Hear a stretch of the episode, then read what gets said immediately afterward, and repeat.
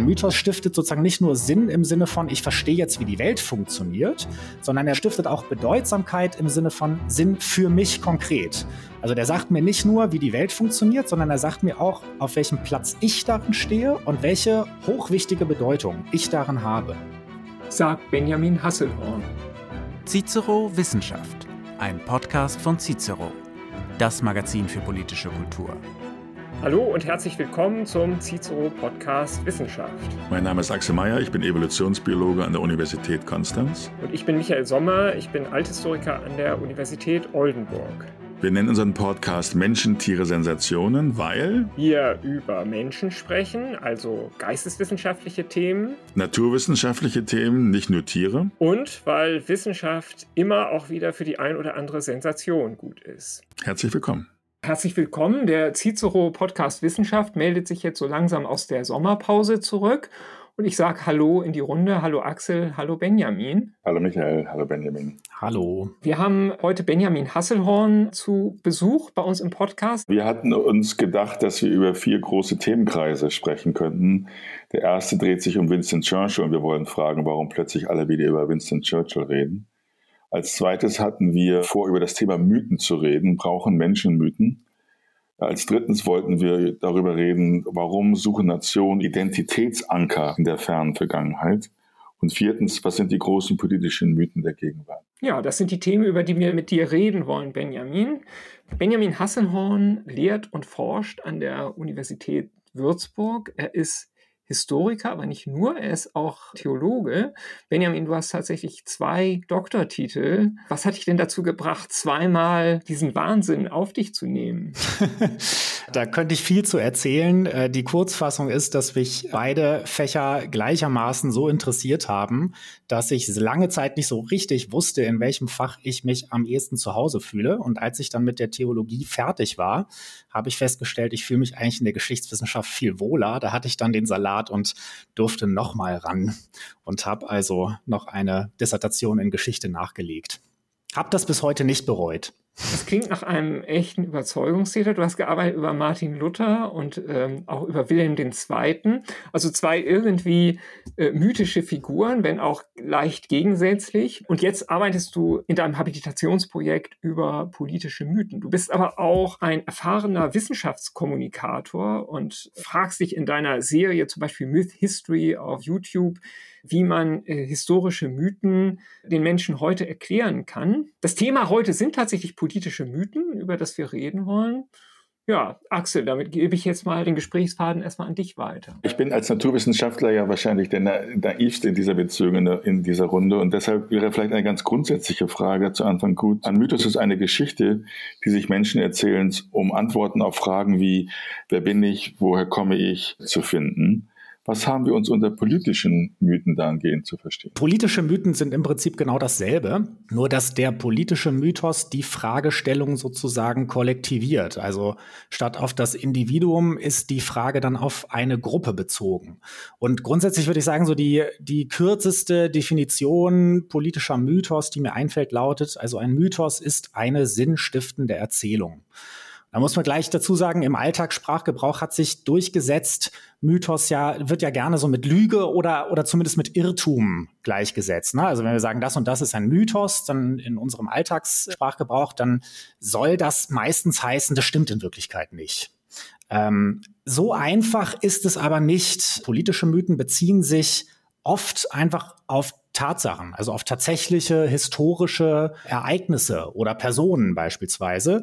Und vor allem politische Mythen adressieren echte politische Bedürfnisse. Das Ziel eines Mythos ist aber, anders als das Ziel von Wissenschaft beispielsweise, jetzt nicht die Wahrheit rauszufinden oder differenziert die Realität zu ermitteln. Also in der Geschichtswissenschaft, da versuchen wir eine Person, ein Ereignis in ihren historischen Kontext zu stellen und aus ihrem historischen Kontext heraus zu verstehen. Und Mythos macht quasi genau das Gegenteil, also nimmt eine Person, ein Ereignis aus der Vergangenheit raus, aus dem Kontext raus und stellt sie in die Gegenwart und tut das mit dem Ziel, Sinn und Orientierung zu stiften. Wenn ich das jetzt richtig verstehe, dann interessieren dich also die Mythenmacher sozusagen viel mehr als die Objekte von Mythen. Kann man das so sagen? Das kann man so sagen. Und vor allem, also eine meiner wesentlichen Fragen in meiner wissenschaftlichen Arbeit ist immer, kann man die überhaupt identifizieren? Also sind Mythen immer ausschließlich gemacht?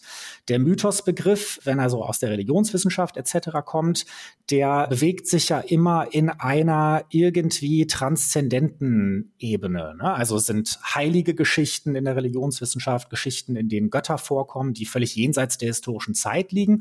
Und politische Mythen gehen sozusagen einen Schritt mehr auf die irdische Realität zu, übernehmen aber dieses Transzendente, indem sie versuchen, aus der Realität heraus irgendeinen übergeordneten Sinn dieser Realität zu geben. Deshalb finde ich den Mythosbegriff relativ wichtig und frage mich sozusagen, wie entsteht sowas eigentlich? Also sind es immer nur Macher oder entsteht sowas möglicherweise auf irgendeine andere Weise, also spontan, gibt es ein Publikumsbedürfnis, gibt es ein Gruppenbedürfnis von Mythen. Da spielt sicherlich auch die Evolutionsgeschichte und Evolutionspsychologie des Menschen eine wichtige Rolle, um das rauszufinden. Kann ich da vielleicht nachhaken als Evolutionsbiologe? Du hast das Wort Realität gerade benutzt. Das klingt für mich als Laien nahe an, an Wahrheit. Während für mich Mythos eben auch so ein bisschen, so ein bisschen Spin-Doktor klingt. Als, also eine Partei oder ein Politiker mhm. möchte sich gerne in diesem Licht oder in diesem Kontext gesehen werden, als besonders gut oder besonders mutig oder besonders entscheidungsfreudig oder wie auch immer. Das hatte Michael ja auch schon angesprochen. Das klingt für mich so, als ob Parteien eine bestimmte Assoziation mit sich äh, hervorrufen wollen. Das ist sicherlich auch so. Also das hat sozusagen starke Bezüge zu politischen Manipulationen einfach auch. Ne? Also ich will eine bestimmte Sichtweise durchsetzen, ich will einen Herrschaftsanspruch begründen oder ich will meine eigene politische Bewegung antreiben dazu, jetzt was zu bewegen, einen Umsturz zu machen oder eine Reform durchzuführen. Oder ich will irgendeine mehr oder weniger zusammenhanglose Gruppe von Menschen zu einer Gemeinschaft zusammenfügen. Und die Idee bei Mythen ist, das funktioniert nicht richtig, wenn ich das nur auf einer rational-theoretischen Ebene versuche. Also die meisten Menschen, das ist die Hypothese, lassen sich dadurch viel weniger bewegen durch rationale Argumente, sondern lassen sich viel stärker bewegen durch eine Erzählung. Also durch das Zusammenfügen von Ereignissen, von Bildern zu einem Ganzen. Der französische Syndikalist Georges Sorel hat Anfang des 20. Jahrhunderts zum ersten Mal diesen Mythosbegriff in die politische Wissenschaft, in die soziologische Wissenschaft eingefügt und hat von sozialen Mythen gesprochen und das sind sozusagen so Anordnungen von Schlachtbildern. Seine Frage war, wie kriegen wir das Proletariat dazu, die Revolution durchzuführen? Und er sagt, das kriegen wir nicht dadurch hin, dass das Proletariat die Schriften von Marx liest und versteht, sondern das kriegen wir dadurch zustande, dass wir ihnen ein Schlachtbild geben. Hier, wir sind die Guten und das sind die Bösen, gegen die er angeht. Und das treibt euch jetzt an, was zu tun. Und insofern hat es natürlich extreme Bezüge zu sozusagen von oben gemachten, manipulativen Ideen. Ich würde nur immer hinzufügen, meistens gehen Mythen darin nicht auf, weil das Interessante aus meiner Sicht, sozusagen aus einer historischen Sicht an politischen Mythen ist, warum funktionieren manche gut und manche schlecht? Gibt es vielleicht Grenzen von Manipulation? Ist es so, dass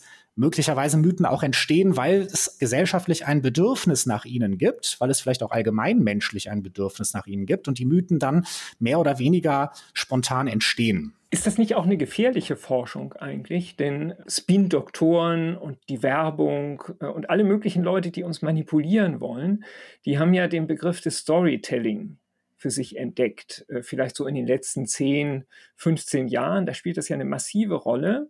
Und Storytelling bedeutet ja immer, dass ich so etwas, dass ich irgendwie eine Botschaft, die ich übermitteln will, dass ich die schön verpacke in eine Geschichte und dass die Leute das gar nicht merken, dass sie von irgendwas überzeugt werden sollen. Äh, sie sehen eigentlich nur die schöne Verpackung und nehmen mehr oder weniger das, was drin ist, dann für bare Münze. Kann so eine Forschung wie deine Forschung kann die von solchen Leuten missbraucht werden? Wenn du jetzt sagst, okay, das ist ein Mythos, der funktioniert gut, das ist ein Mythos, der funktioniert schlecht, dann sagen die, super, der Benjamin Hasselhorn, der gibt uns jetzt einen Leitfaden, wie wir Storytelling machen sollen. Ja, das ist ja meistens mit Wissenschaft so, ne, dass man sie in der einen oder anderen Weise geh- oder missbrauchen kann.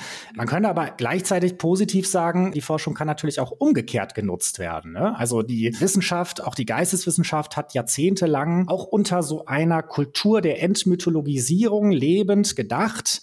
Wir befassen uns mit Mythen, um sie identifizieren und entlarven zu können um sie dann zu dekonstruieren. Und dann sind wir die Mythen los. Und dahinter steckt natürlich auch so ein letztlich aus der Aufklärung stammendes Denken, dass die Menschheitsgeschichte eigentlich vom Mythos zum Logos geht. Ne? Also wir werden diese ganzen abergläubischen, nicht rationalen Dinge werden wir nach und nach los und durch Empirie und Ratio und wissenschaftliche Forschung kommen wir irgendwann zum Logos. Und dann kam das schreckliche 20. Jahrhundert und äh, hat uns irgendwie eines Schlechteren belehrt. Und seitdem sitzen wir irgendwie in diesem Schlamassel und stellen fest, also wir werden die Mythen nicht nur los, im Politischen spielen sie eigentlich eine viel größere Rolle als jemals zuvor. Ähm, und unter dem Gesichtspunkt würde ich sagen, ist es erstmal aus einer wissenschaftlichen Perspektive total wichtig, überhaupt erstmal dieses Phänomen zu begreifen. Also wieso werden wir die Mythen eigentlich nicht los? Woran könnte das liegen?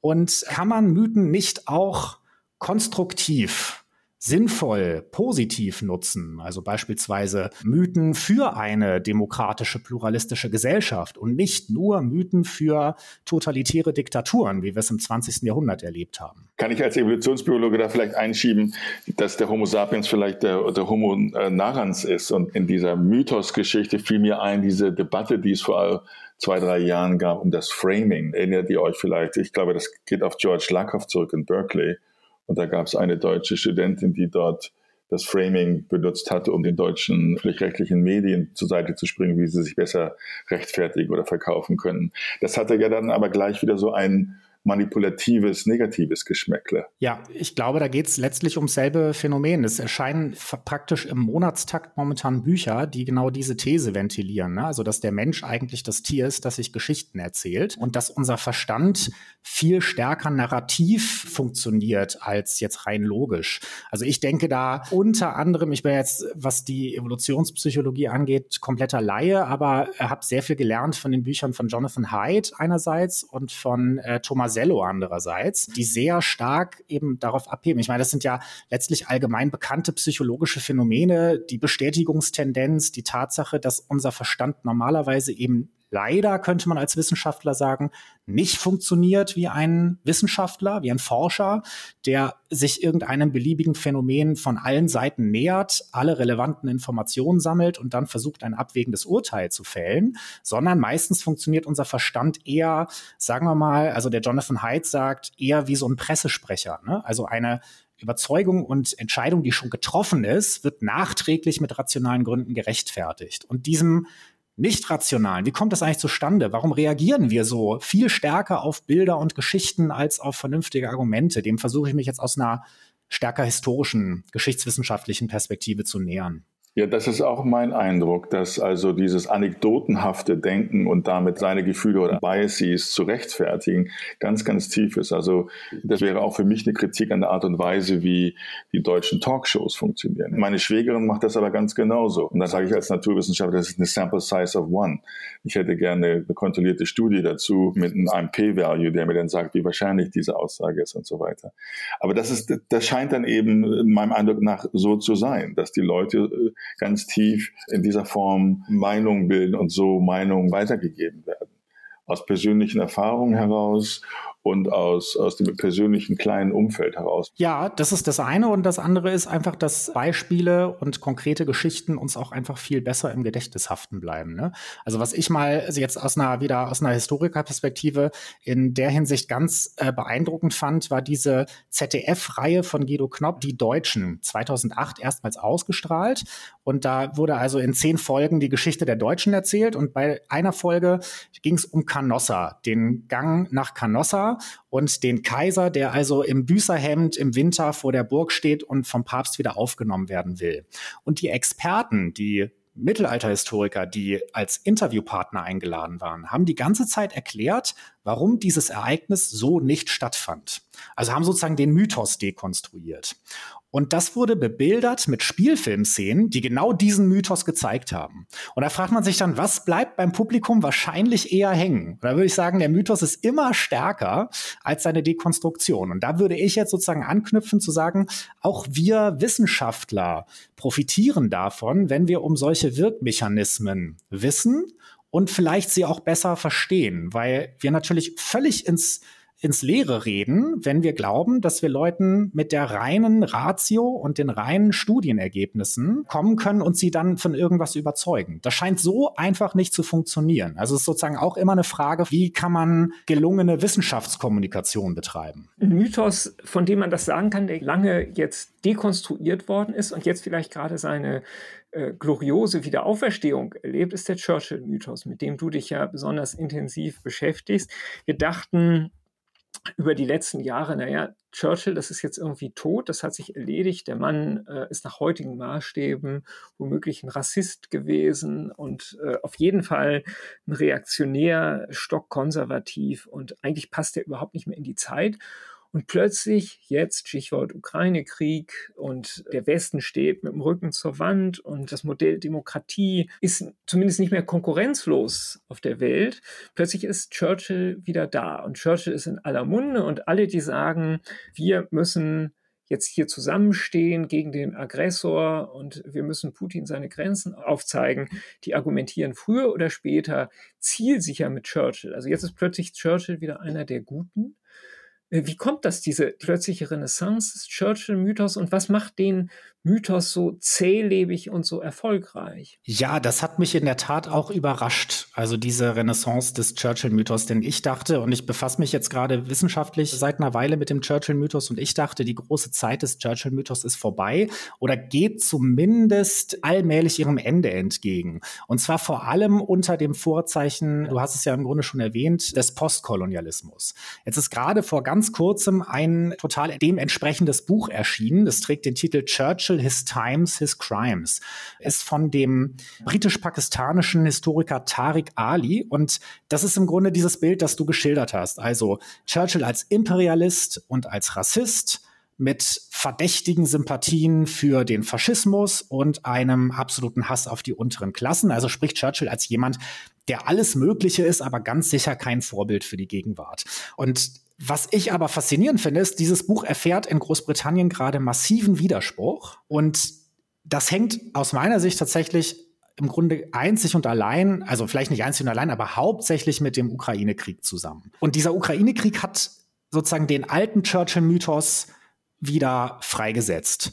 Also Boris Johnson hat im ukrainischen Parlament eine Rede gehalten und von Ukraines finest hour gesprochen und hat also direkt Churchills berühmte Rede vom 18. Juni 1940 zitiert. In Deutschland wird diskutiert, wir brauchen eigentlich einen neuen Churchill. Also in der Frankfurter Allgemeinen Zeitung war vor einigen Wochen zu lesen, wir brauchen dringend in Europa einen Churchill, der sich Putin beherzt entgegenstellt und leider haben wir den nirgends.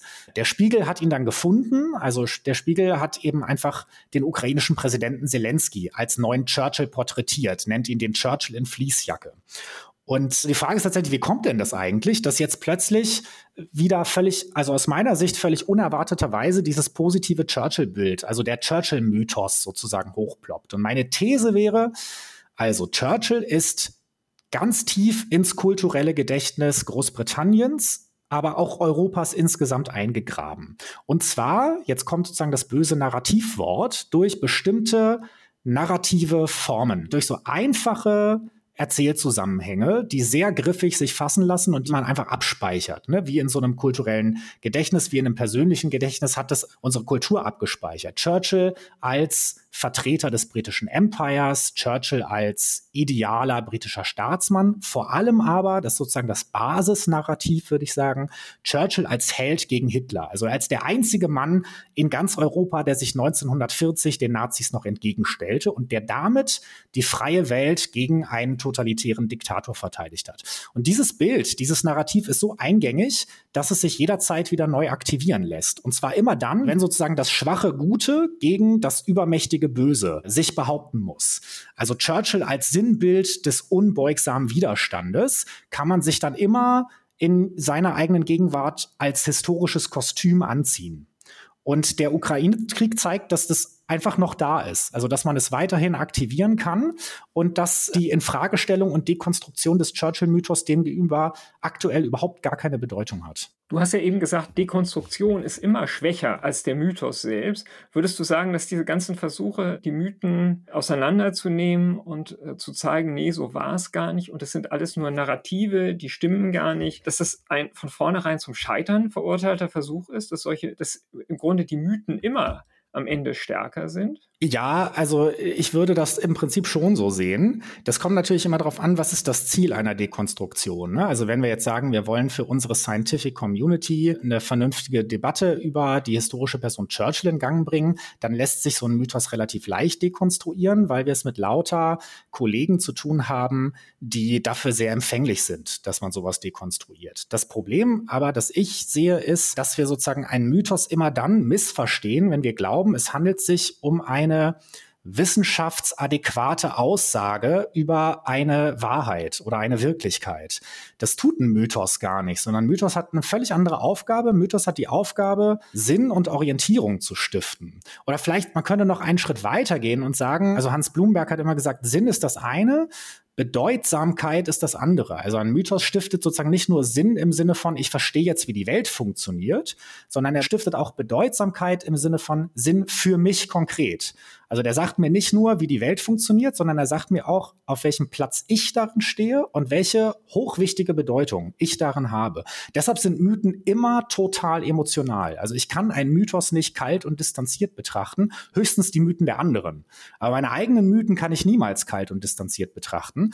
Und vor diesem Hintergrund wirken Mythen immer viel stärker als wissenschaftliche Dekonstruktion. Und meines Erachtens lässt sich das auch zeigen. Also ein Mythos wird eigentlich niemals wirklich dekonstruiert, sondern entweder wird ein Gegenmythos dagegen gesetzt, der stärker ist, dann verschwindet ein Mythos oder ein Mythos wird transformiert. Also dann ist es eben nicht mehr Churchill der große Imperialist, weil wir das Empire noch feiern, sondern jetzt ist es sozusagen nur noch basal der Verteidiger von Freiheit und Demokratie. Das passt noch in unsere Zeit. Das ist sozusagen so eine lange, langsame Transformation eines Mythos. Aber los werden wir die Dinger offensichtlich nicht immer noch schwimme in meinem Verständnis, wie wir diese Konversation angefangen haben. Wie kommen denn Mythen zustande und wie unterscheiden sie sich von Geschichtserzählungen? Und was sind dann genau politische Mythen? Ja, was sind denn die politischen Mythen, die in Deutschland vorherrschen?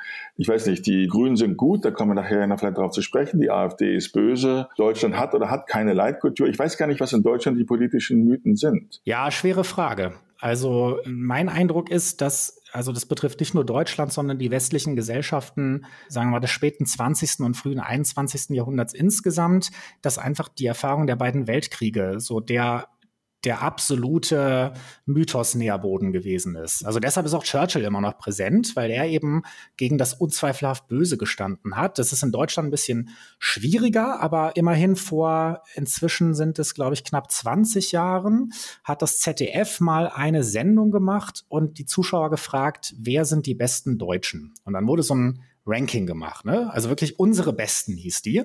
Und an Nummer eins landete Konrad Adenauer. Also ich kann mir das nur so erklären, dass es, also es hängt sicherlich auch mit der Altersstruktur der ZDF-Zuschauer zusammen, aber ich kann mir das eigentlich nur so erklären, wir haben da noch so eine Art mythische Zeit mit dem Zweiten Weltkrieg und da wir jetzt keinen auf der richtigen Seite gehabt haben, während der totalitären Diktaturen, haben wir Deutschen jetzt den gewählt als unseren Besten, der für den Wiederaufbau nach dieser Zerstörung stand. Das ist in einem permanenten Wandel begriffen. Das hängt aber sicherlich einfach mit den großen Weltanschauungslagen zusammen, ne? welche Mythen dann entstehen und passen für das, was gerade dran ist. Also wenn jetzt gerade Kultur der Inklusion dran ist, dann passen bestimmte Mythen wieder besser und bestimmte Mythen wieder weniger. Aber die Grundstruktur, die Wirklichkeit sozusagen in Mythosform zu verarbeiten, die bleibt meines Erachtens bestehen. Du hast eben gesagt, dass es besondere Perioden gibt, die sozusagen als Stoff für Mythen besonders interessant sind. Und du hast jetzt die Epoche der Weltkriege genannt. Als Althistoriker würde ich sagen, es gibt auch bestimmte Epochen, die bei der Mythenproduktion besonders aktiv sind. Also wenn man sich jetzt mal diesen Assmannschen Begriff der Mythomotorik vergegenwärtigt, dass es also bestimmte Phasen gibt, in denen man besonders aktiv an Mythen strickt. Ob das jetzt sozusagen willentlich und intentional passiert oder ob das einfach so geschieht, das lasse ich jetzt mal dahingestellt sein.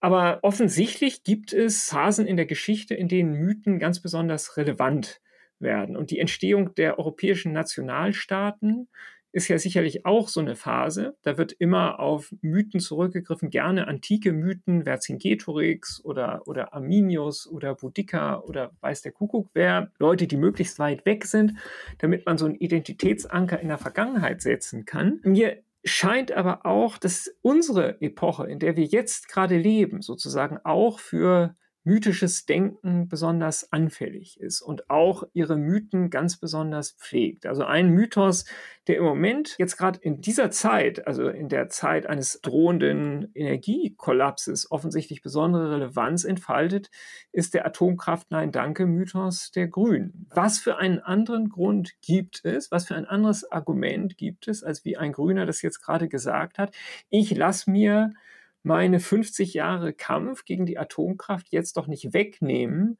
nur weil da in der Ukraine ein Krieg geführt wird. Ja, also äh, da scheint auch ein ganz massiver Gründungsmythos doch bei den Grünen aktiv zu sein. Kann man das auch sozusagen mit der Tektonik von politischen Mythen erklären, was da im Moment gerade abgeht? Hm. Ja, das könnte gut sein.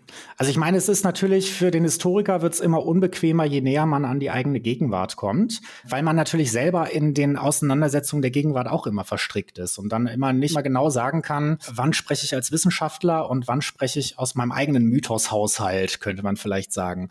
Aber also wenn ich jetzt über die Atomkraftdiskussion nachdenken soll, dann würde ich vermuten, dieses Atomkraft Nein Danke ist eher Element eines oder mehrerer größerer Mythen. Also es ist eher so, also es ist nicht selber der Mythos, sondern das ist eher ein Element innerhalb der Debatten und deshalb läuft das auch so durcheinander und so zäh. Also zum Beispiel als Element innerhalb des Umwelt- oder Klimaschutzmythos. Also an der Stelle vielleicht nochmal wichtig, ne, ich verstehe jetzt Mythos eben nicht als Mythos ist das, was falsch ist, sondern Mythos ist das, was Sinn und Orientierung stiftet unabhängig von der Wahrheitsfrage, also ob das jetzt richtig oder falsch ist, was man da sieht.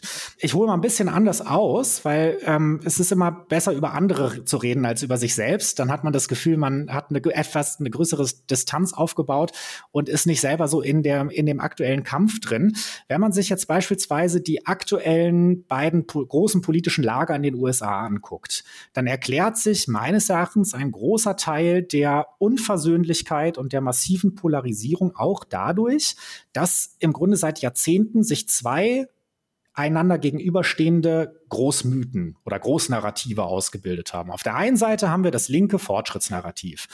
Das linke Fortschrittsnarrativ sagt, die amerikanische Geschichte ist ein fortwährender Kampf für Freiheit aus der Unterdrückung. Und Unterdrückung findet statt durch die Gesellschaft, die Ungleichheit verfestigt. Politisches Engagement muss also in der Beseitigung von Ungleichheiten und im Kampf gegen Diskriminierung bestehen. Das ist die eine Seite. Auf der anderen Seite haben wir sozusagen das libertär-konservative Fortschrittsnarrativ oder den Fortschrittsmythos. Der hat eine völlig andere äh, Ansicht, nämlich der sagt, also Wohlstand und Freiheit Amerikas werden sichergestellt durch freie Marktwirtschaft, freie Entfaltung der Persönlichkeit und Übernahme von Verantwortung für die Gesellschaft. Und bedroht ist das Ganze ähm, durch äh, nicht durch Ungleichheit. Dass Ungleichheiten entstehen, ist völlig normal und ist auch nicht schlimm. Schlimm ist die Bedrohung der Freiheit. Und die findet statt durch die Linken, die den freien Markt aushebeln wollen, die die traditionellen Familienwerte aushebeln und die die Kriminalität befördern. Das, und diese beiden Mythen prallen aufeinander. Und man stellt relativ schnell fest, also man kommt mit rationalen Argumenten gar nicht so groß weiter, weil je nachdem, in welchem Mythos ich lebe, nehme ich die Realität und das, was passiert, völlig unterschiedlich wahr. Und die Frage ist, wie komme ich denn jetzt eigentlich wieder zusammen? Und bei der, vielleicht das noch ganz kurz, bei der Atomkraftdiskussion scheint es mir, das geht deshalb gerade so durcheinander, weil es den den gängigen Mythen zuwiderläuft. Also wir haben einmal vielleicht so eine deutsche Tradition der Technikskepsis. Und da ist einfach klar, Atomkraft geht nicht, ist zu gefährlich, machen wir nicht. Gleichzeitig haben wir aber den Wunsch, den CO2-Ausstoß zu minimieren, also die sozusagen das Klimaschutznarrativ. Und, ähm, und da prallen die jetzt gerade aufeinander. Und wir wissen nicht genau, wohin das führt.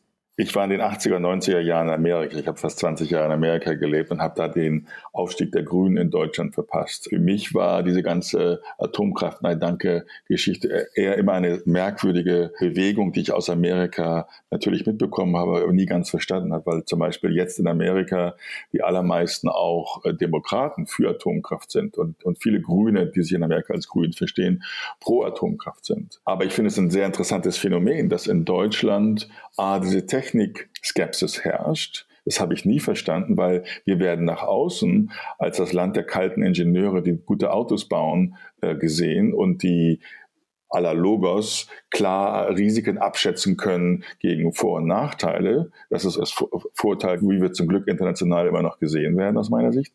Aber gleichzeitig, wie kann es sein, was ist da schiefgegangen, so würde ich das nennen, in diesem Narrativ oder in diesen Mythen in der deutschen Debatte um, um Atomkraft oder Technikfortschritt und so weiter, dass, dass das irgendwie als fortschrittlich gesehen wird, äh, mit unrasierten Haaren im Möhrenfeld zu stehen und im Lastenfahrer zum Einkaufen zu fahren, ähm, anstatt zu sagen, wir brauchen die neuesten ähm, Technologien, um CO2-neutral zu werden oder wir unsere Wirtschaft sehenden Auges kaputt machen mit den Bewegungen, die sich jetzt hier abzeichnen.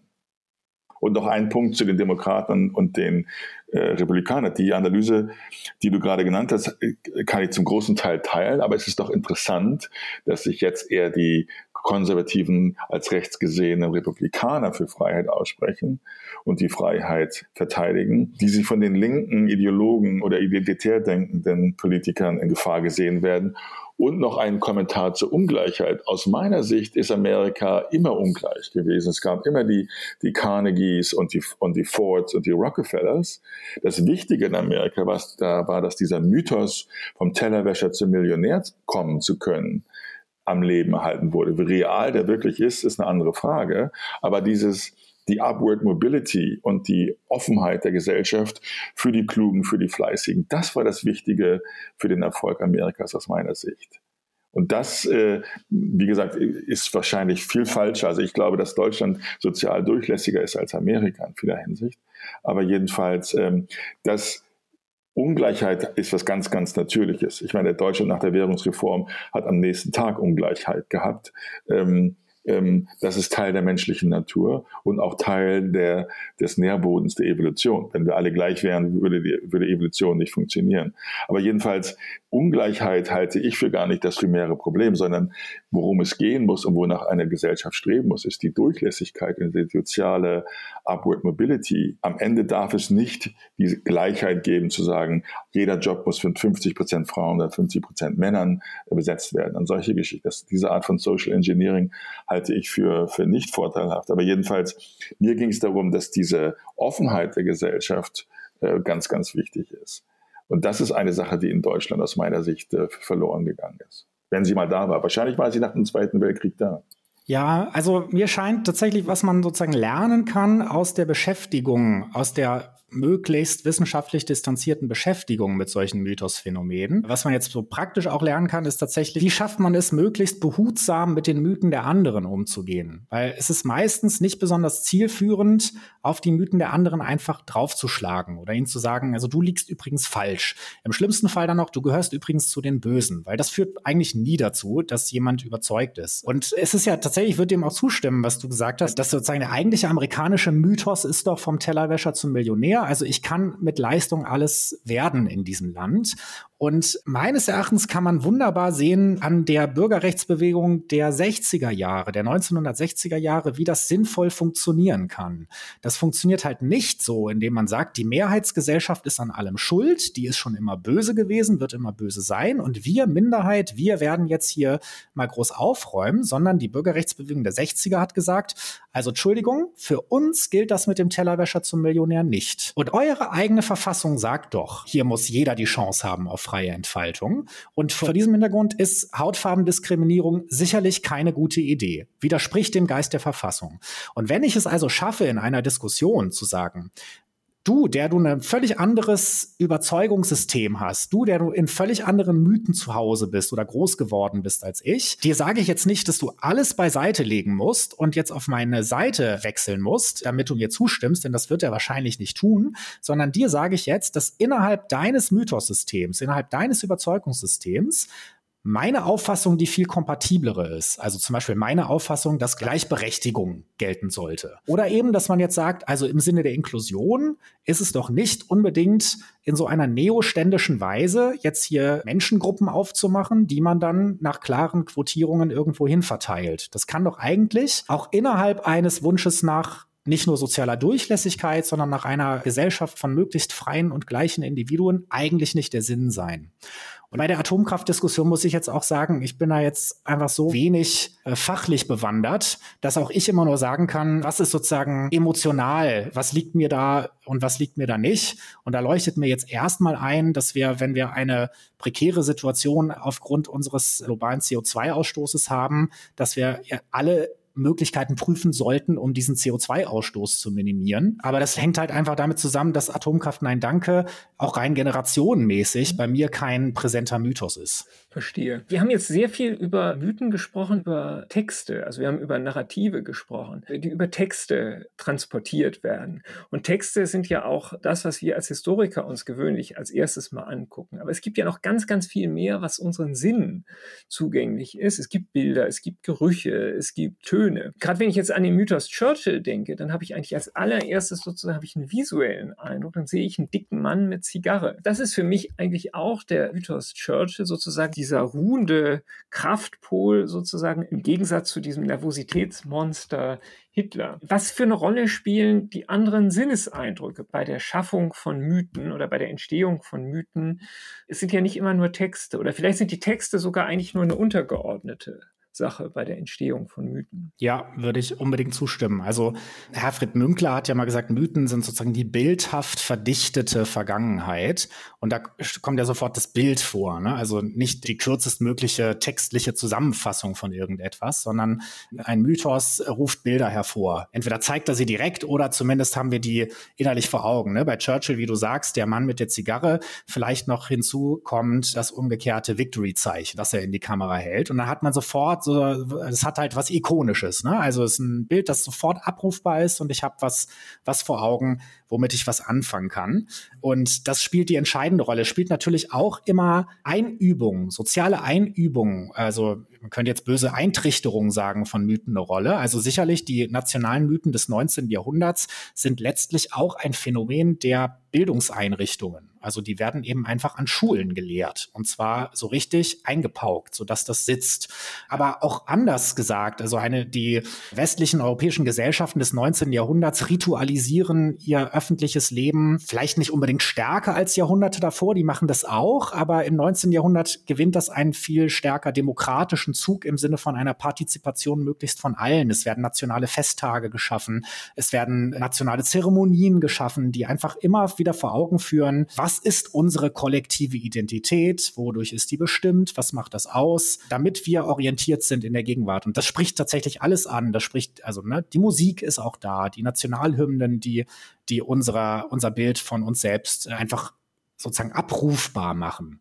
Und der Churchill-Mythos ist natürlich auch einfach dauernd im Film präsent. Interessant daran ist aus meiner Sicht dann auch wieder zu sehen, wie sowas Veränderungen und Wandlungen durch Zeitgeist unterliegt. Der jüngste hochberühmte Film über Churchill, The Darkest Hour von 2017 mit Gary Oldman in der Rolle von Winston Churchill, der auch einen Oscar dafür gekriegt hat, der zeigt eben diesen Churchill auch dauerkrank, dauernd im Bett liegend, morgens schon Whisky saufend und 30, 40 Jahre vorher vorher wäre das unvorstellbar gewesen, weil es diesen also den Heldenmythos angekratzt hätte. Und heute sind wir in einer Situation, in der wir sowieso immer nur menschliche, mit Schwächen und Fehlern behaftete Helden überhaupt ertragen und als authentisch äh, akzeptieren würden. Also zeigt man das auch.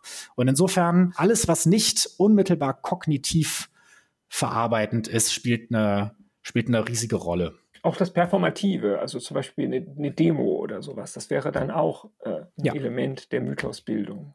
Ja, absolut. Das sind ja sozusagen die Kollektiverlebnisse. Also ich habe vorhin schon über den US-amerikanischen Sozialpsychologen Jonathan Haidt kurz gesprochen. Ich finde ganz stark in einem seiner Bücher, da schildert er den 12. September 2001 also der Tag nach dem Angriff aufs äh, World Trade Center. Und er als linksliberaler Intellektueller, der er war, Zeit seines Lebens Demokraten gewählt, niemals sozusagen in einem platten Sinn patriotisch sein wollend, ähm, hatte das unglaubliche Bedürfnis, an sein Auto eine Amerika-Flagge dran zu machen. Hat aber solche intellektuellen Skrupel gehabt, weil er sagte, ich will ja jetzt hier nicht als Republikaner wahrgenommen werden, dass er auf, das an, auf die andere Seite seines Autos noch eine UN-Flagge dazugehängt hat. Aber er hatte ein Bedürfnis, sozusagen, es gab ein, ein Kollektiverlebnis und er hatte das Bedürfnis, darauf zu reagieren und sich als Teil des Teams USA zu sehen. Und insofern, es macht physisch was mit einem, wenn man in so einer Massenbewegung mitläuft. Und es macht physisch was mit einem, selbst wenn man alleine vor dem Fernseher hockt und live sieht, wie diese Flugzeuge in diese Hochhäuser reinfliegen. Und in Deutschland hatten wir diesen Moment 2006 bei der EM, als die Leute dann plötzlich mit Deutschland fahren, äh, winken durch die Stadt gehen durften. Also Deutschland hat auch immer noch ein Problem mit seiner Fahne oder seiner Identität. Was ist denn eigentlich ein, ein Deutschland-Mythos, der dieses Land zusammenhält? Gibt es ein positives Narrativ? Oder ist es wirklich so, dass, wie Nancy Fraser sagt, wir müssen Heime mal, mal, mal positiv belegen? Ich wusste gar nicht, dass Heimat so negativ belegt ist, aber ähm, was ist denn das, was Deutschland zusammenhält? Gibt es da überhaupt was? Tja, das ist eine ganz schwierige Frage. Aber interessant finde ich, dass das ja regelmäßig trotzdem versucht wird. Also aber eher in so einem Social Engineering, Framing, Storytelling Sinn. Also ich erinnere mich, ich weiß nicht, wie lange es her ist, ich glaube 2010 oder so wird es gewesen sein, da gab es diese große Kampagne Du bist Deutschland, wo lauter Prominente vor der Kamera stehend erklärt haben, was für sie Deutschland ausmacht und am Ende wurde so ein kleines schwarz-rot-goldenes Fähnchen gezeigt und es wurde eben immer gesagt, du gehörst dazu, also du bist ein Teil dieses Deutschlands. Und natürlich, unser Verhältnis zu uns selbst als Deutsche ist ein gebrochenes. Es kann nicht anders sein aufgrund der Geschichte des 20. Jahrhunderts. Und vor diesem Problem stehen wir seit langer Zeit und finden bislang keine so richtig konstruktive Lösung dafür. Es ist allerdings jetzt nicht so, dass es allen anderen Nationen, sagen wir von Westeuropas, da groß anders gehen würde. Also es ist, wir sind sowieso in einem, ja, also lange Zeit mit guten Gründen als postnational wahrgenommenen Zeitalter. Ob sich das so hält, das, äh, das steht noch so ein bisschen dahin, würde ich sagen, angesichts jüngster Entwicklungen. Aber es bleibt, also bei uns ist es vielleicht ein besonderes Problem, aber ich würde sagen, es ist dauerhaft prekär. Äh, politisch, kollektive Identität zu stiften, vor allem bei Gruppen, die so groß sind. Also die Nation könnte man ja, wir haben uns angewöhnt, aufgrund von Nationalismus etc., die Nation immer eher mit Skepsis zu betrachten. Man könnte aber umgekehrt die natürlich auch für ein riesiges Erfolgsmodell des 19. Jahrhunderts halten, die erstmals geschafft hat, so eine, also ein Gemeinsamkeitsgefühl bei einer so riesigen Gruppe so herzustellen, dass so etwas wie Demokratie überhaupt möglich geworden ist. Und das ist aber etwas, das, also das ist eben vielleicht auch einfach nicht dauerhaft aufrechterhaltbar. Ja, zumindest gibt es bis jetzt keine andere politische Formation vergleichbarer Größe, in der es sowas wie Demokratie jemals gegeben hat. Ja, oder wie Churchill gesagt hat, es gibt alles, Demokratie ist nicht gut, aber alles andere ist noch schlechter oder so ähnlich, oder? Ja, genau. Ähm, wobei natürlich zu einem Mythos auch immer gehört, dass, sie, dass lauter Zitate an einen rangeklebt werden, auch wenn man gar nicht so richtig belegen kann, dass man die wirklich gesagt hat. Das kann man bei Luther super beobachten, äh, bei Churchill ist das so ähnlich. Aber übrigens, das betrifft ja nicht nur die Größe der Nation, das betrifft eigentlich eigentlich alle ähm, irgendwie größeren Gebilde.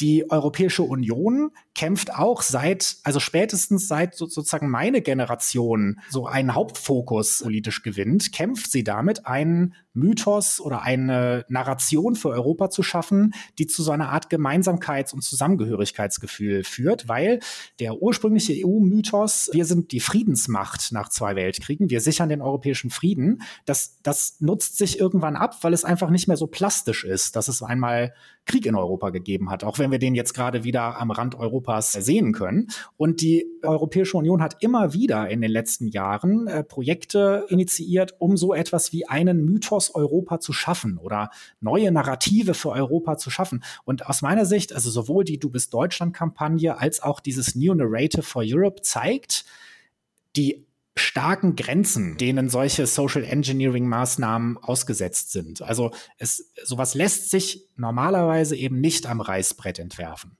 Also egal, wie hoch die Mittel sind, die einem zur Verfügung stehen, wenn es nicht ein vitales Bedürfnis innerhalb einer Gesellschaft gibt für etwas, dann setzt sich so etwas auch nicht durch. Also wir sind von Mythen umgeben, aber es sind äh, Mythen, die nicht irgendwie konstruiert und am Reißbrett gemacht werden können, sondern es sind Mythen, die sozusagen aus sich selbst heraus entstehen müssen. Es ist auch eine gewisse kontingente Entwicklung da drin. Aber wir stecken, sagt Benjamin Hasselhorn, ganz tief im Sumpf der Mythen und wir werden uns da auch nie daraus befreien können. Benjamin, dir vielen, vielen Dank für dieses schöne Gespräch. Es hat großen Spaß gemacht. Ganz herzlichen Dank. Es ist gut, wieder aus der Sommerpause zurück zu sein. Ja, sehr gerne. War sehr interessant. Dies war der Podcast Menschen, Tiere, Sensation des Cicero.de. Sie finden ihn auf der Webseite des Cicero und auf allen gängigen Plattformen für Podcasts. Wir freuen uns, dass Sie uns zugehört haben. Bleiben Sie uns gewogen, teilen Sie uns auf den sozialen Medien und auch über Feedback jeglicher Art freuen wir uns sehr.